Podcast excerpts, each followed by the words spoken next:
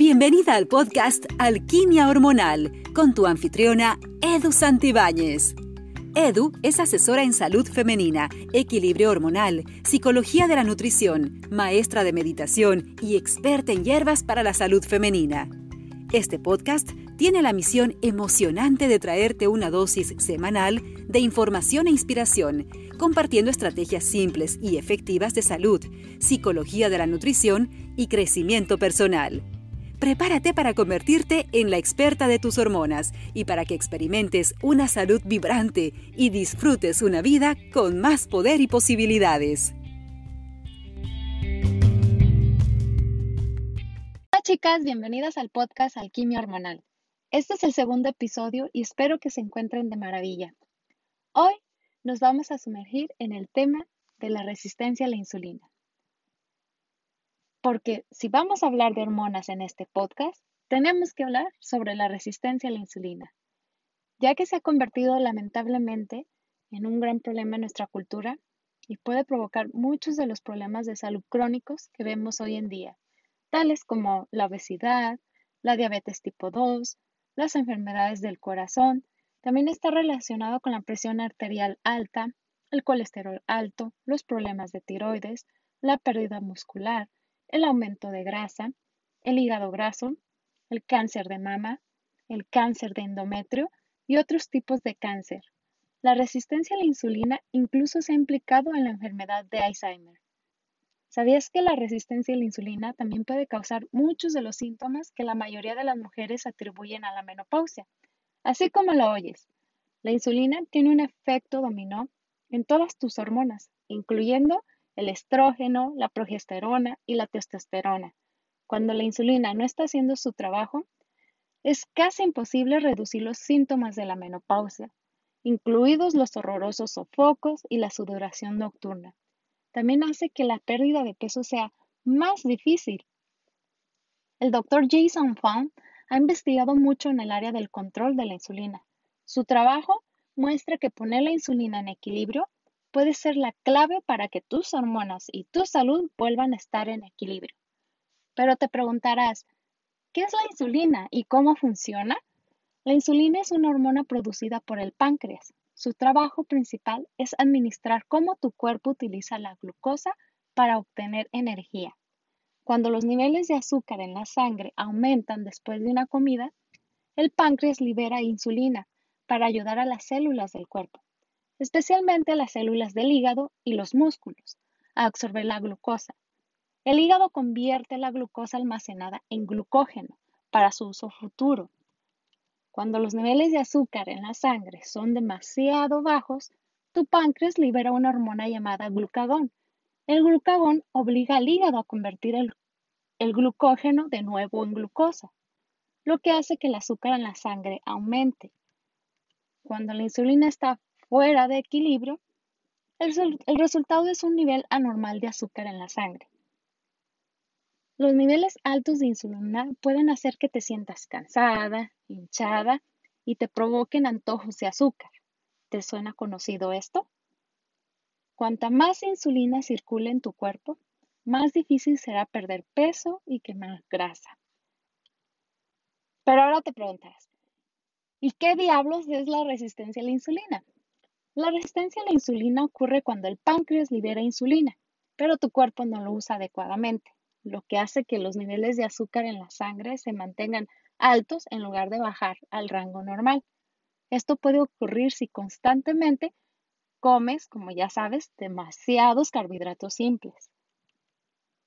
Algunos factores de riesgo que hacen que desarrolles la resistencia a la insulina son antecedentes familiares de diabetes, diabetes gestacional, cuerpo en forma de manzana, que es más peso alrededor del abdomen, ovarios poliquísticos, una dieta alta en carbohidratos refinados, estilo de vida sedentario, índice de masa corporal mayor a los 29, un uso de antidepresivos, uso de medicamentos que contienen esteroides y aferrarse al miedo y a la ira, así como lo oyes. El miedo y la ira están presentes en todas las enfermedades y esto se debe a que las emociones como el miedo, la ira, cuando se mantienen demasiado tiempo en tu cuerpo, crean reacciones químicas que no respaldan tu salud. Me preguntarás, pero ¿cómo puedo determinar si padezco de resistencia a la insulina? Hay tres formas las que yo te invito. Es una, es con la circunferencia de tu cintura. Ah, los estudios han demostrado que la medida de la cintura es tan importante como el índice de masa corporal. Incluso mujeres con bajo peso, pero con gran circunferencia de, la cintura, se ha encontrado que tienen un alto riesgo de desarrollar diabetes. La grasa, la grasa que se encuentra profundamente dentro del abdomen se considera de muy alto riesgo. A las mujeres se les recomienda una circunferencia de 35 pulgadas o 88 centímetros o menor. No se debe de ser superior, ya que eso significa que estás en riesgo de tener resistencia a la insulina. La otra prueba, y muy importante, es pedirle a tu médico que ordene una prueba de glucosa en la sangre e insulina. Por lo general, en ayunas durante 12, ayunas durante 12 horas y luego tienes tu primera extracción de sangre. Luego comerás y se te extraerá una segunda muestra de sangre dos horas después de la comida. Los niveles de glucosa en la sangre en ayunas deben de estar por debajo de los 90 miligramos.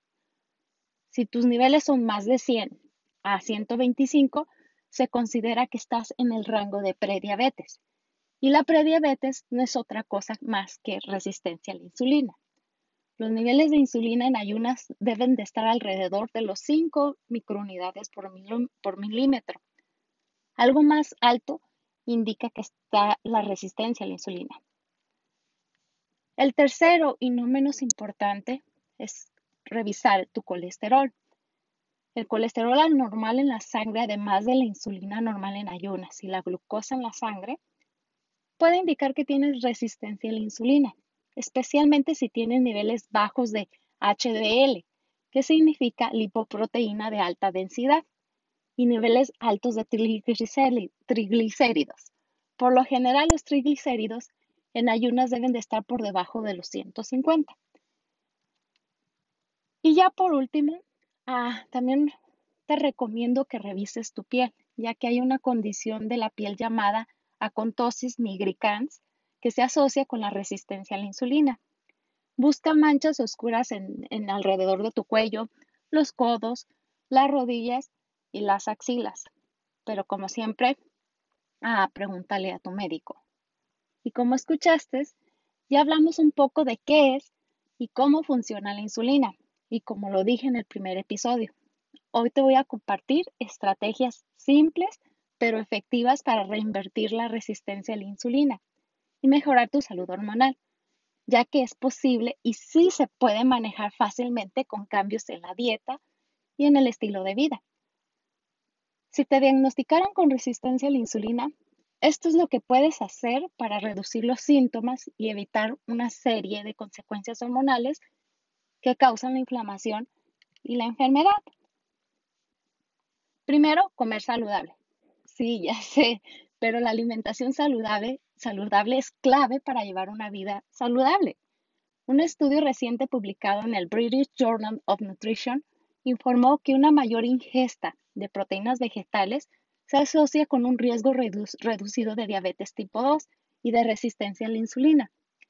En su análisis estimaron que reemplazar el 1% de las calorías de la proteína animal con las calorías de la proteína de plantas disminuiría el riesgo de diabetes.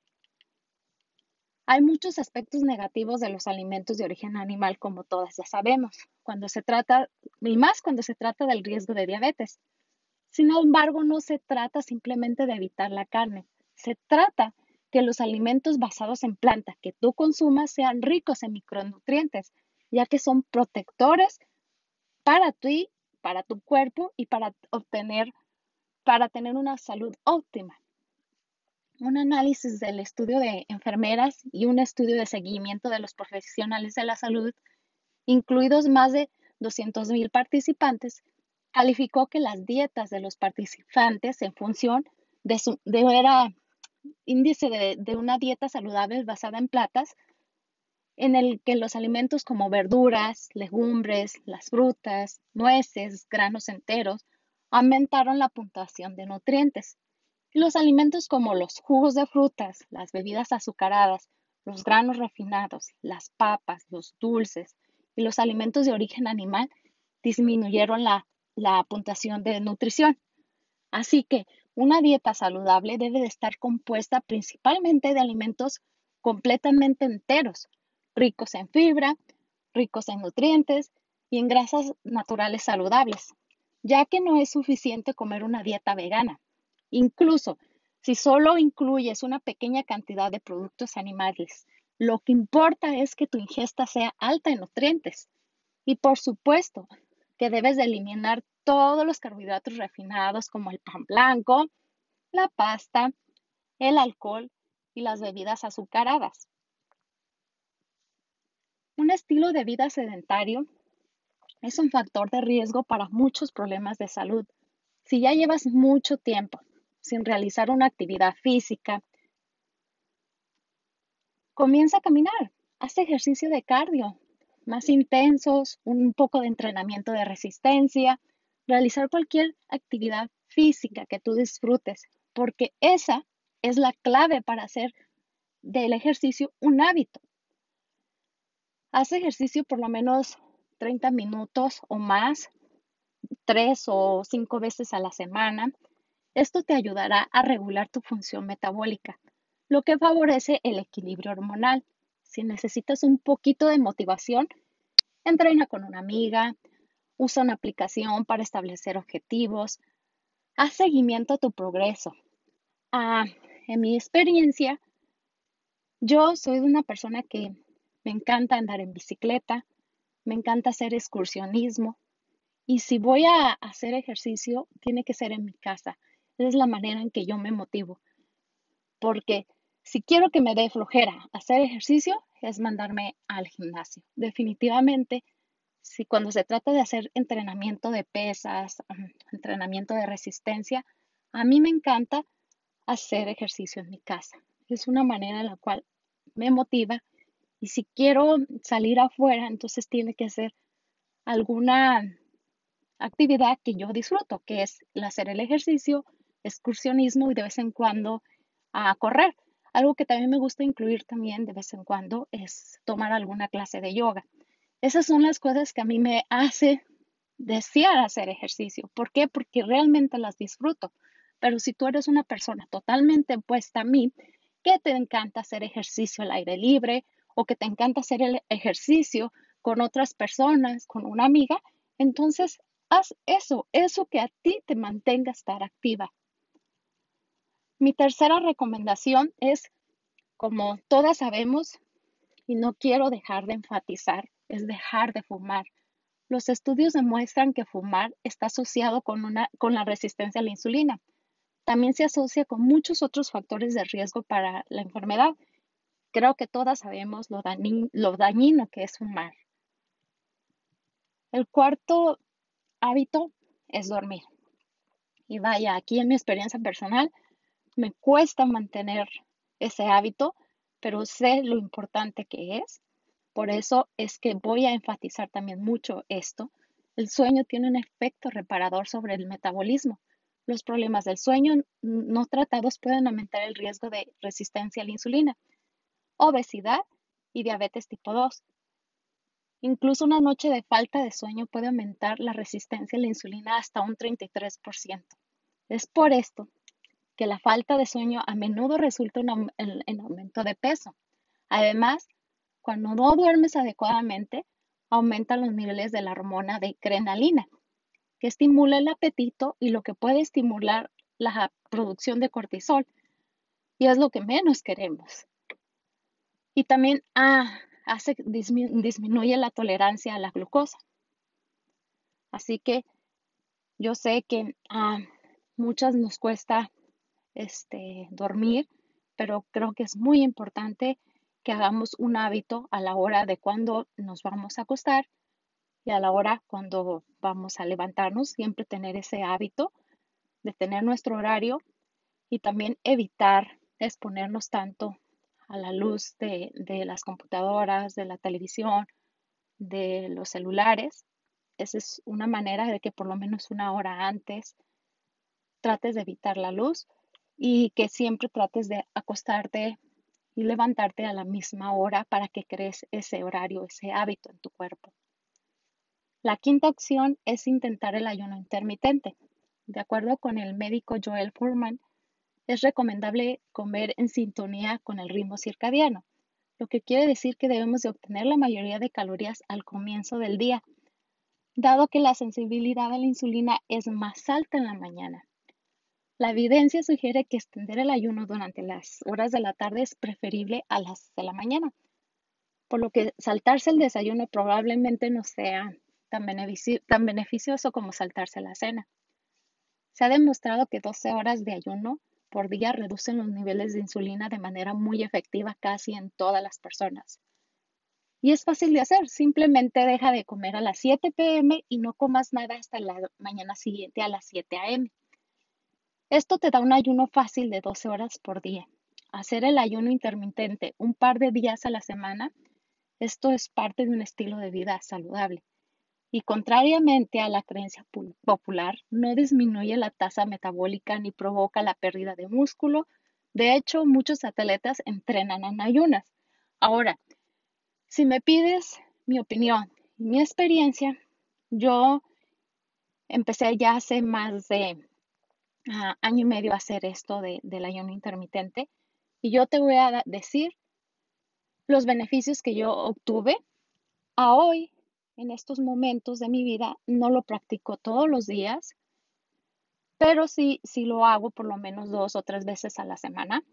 Y los beneficios que obtuve de durar más de año y medio haciendo el ayuno intermitente todos los días ah, era, antes que nada, yo era de las personas que me levantaba y tenía un hambre, muchísima hambre. Yo tenía que comer en cuanto me levantaba. Esa era una cosa. La otra cosa es que si hacía ejercicio, yo no podía hacer ejercicios ah, sin antes haber desayunado o haberme comido algo porque no tenía la energía.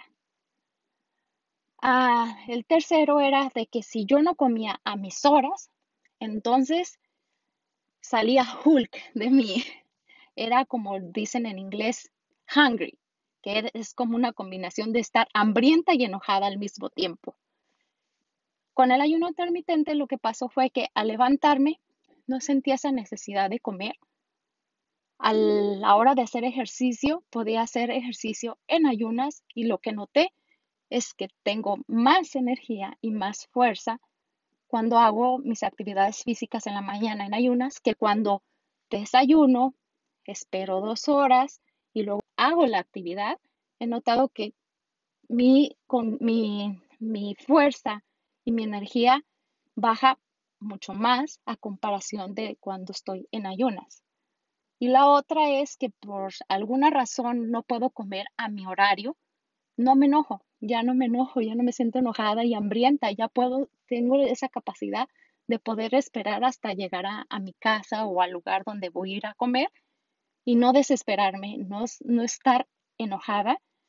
Entonces, esos son los puntos que yo, a mi cuerpo, le, le resultó beneficioso, que yo sentí, pero como siempre, voy también a enfatizar poco a poco me vas a conocer y vas a saber cómo soy, lo que siempre estoy hablando, de lo que, de lo que yo trato, de ser un ejemplo de que lo que realmente, lo que yo te estoy ah, invitando a hacer son cosas porque ya las probé, pero yo antes que todo quiero enfatizar que tú las hagas primero y que veas el resultado en ti, porque probablemente para mí fue muy beneficioso, pero para ti no, porque para lo que puede ser para mí, ah, es lo que puede ser para mí algo, no sé, encontrar la fuente, la fuente de la juventud, lo que puede ser para mí la salud, para ti es ah, todo lo contrario, es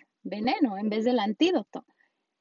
Entonces, siempre te invito que lo, me escuches y, tú ah, investigues y primero que todo que veas la reacción, escuches a tu cuerpo, que sepas si a ti te funciona o no te funciona, porque está bien, si a ti no te funciona, no pasa nada, pero siempre escucha a tu cuerpo lo que es mejor para ti, porque vuelvo y lo repito, puede ser que para mí es muy provechoso, pero para ti no lo es. Ah, pero ah, de acuerdo a todos los estudios, casi a la mayoría de personas el ayuno intermitente le está ayudando, pero siempre, antes que todo, recuerda a siempre consultar con tu médico antes de cualquier cambio. Igual de manera, ahorita te estoy compartiendo todos estos hábitos que te pido que también los consultes con tu médico. Y pues el sexto hábito que es muy importante y que siempre vuelvo y lo repito, vas a escuchar que le ponga mucho énfasis es en bajarle el estrés. Después voy a hacer un, un podcast hablando sobre esto porque también es muy importante de que encuentres maneras de cómo bajarle el estrés y también por supuesto que voy a compartir por qué es que hace tantos estragos en nuestra salud y en las hormonas. Las hormonas del estrés, que son la adrenalina y el cortisol, son necesarias para invocar la respuesta de lucha o huida, que permite que altos niveles de glucosa circulen por todo el cuerpo, mientras se suprime la insulina en momentos de gran peligro. Pero los niveles constantemente elevados de cortisol pueden llevar a desequilibrios de azúcar en la sangre, aumentar el peso y diabetes. Así que hay muchas maneras de reducir el estrés, como caminar en la naturaleza mientras practicas earthing o grounding. Earthing o grounding es simplemente caminar descalza sobre la tierra, sobre la arena del mar ah, o en el zacate, pero siempre verifica que sea un zacate que no tenga químicos porque entonces de nada va a servir. Practicar yoga, meditación, cantar, bailar, leer un libro, darte un masaje o lo que sea que a ti te provoque ah, esa relajación. Y el séptimo es el estilo de vida que me encantaría que incluyeras, es la práctica de atención plena, ya que muchas mujeres no saben lo que se, lo que se siente estar llena. Así que comen más allá del punto de saciedad hasta que se sienten incómodas. Te invito que respires. Toma un tiempo para relajarte Medita antes de comenzar a comer. Es importante ser consciente de las distracciones y aún así seguir prestando atención a tu plato. Prueba, nuevamente respira y, evalúa tu hambre y la saciedad durante la comida. En particular, a mitad de la comida, porque posiblemente descubras que ya no tienes hambre o que la comida ya no te resulta atractiva aunque todavía haya comida en tu plato. Quiero que te concedas el permiso para detenerte o, o continuar según la hambre que tengas. No, no sigas las reglas antiguas de tienes que limpiar tu plato. Si ya te sientes satisfecha, pues simplemente para. Bueno, estas fueron mis recomendaciones. Espero que las pongas en práctica que te enseñes a escuchar tu cuerpo y ver cuáles te funcionan y a lo mejor te funcionan todas y con eso vas a tener para que la próxima vez que visites a tu doctor y el doctor te dé la gran noticia de que ya tu resistencia a la insulina ha desaparecido. Y bueno, es hora de despedir el podcast. Espero que te haya sido de provecho este episodio. Tus reseñas y sus suscripciones significan mucho para mí Además, me permiten ayudar a más mujeres porque no estamos solas. Estamos aquí juntas en este camino haciendo alquimia hormonal. Por favor, comparte este podcast con tus amigas, compañeras de trabajo, tu familia. Puedes encontrarme en Instagram, Facebook, en mi página web y, hacer, y hacer, hazme saber qué otros temas o ideas tienes en mente para el podcast. Ten una maravillosa semana y gracias a todas. Charlaré con ustedes la próxima semana. Escuchaste Alquimia Hormonal. Para más información visita www.edusantibanes.com o encuéntranos en redes sociales como Alquimia Hormonal.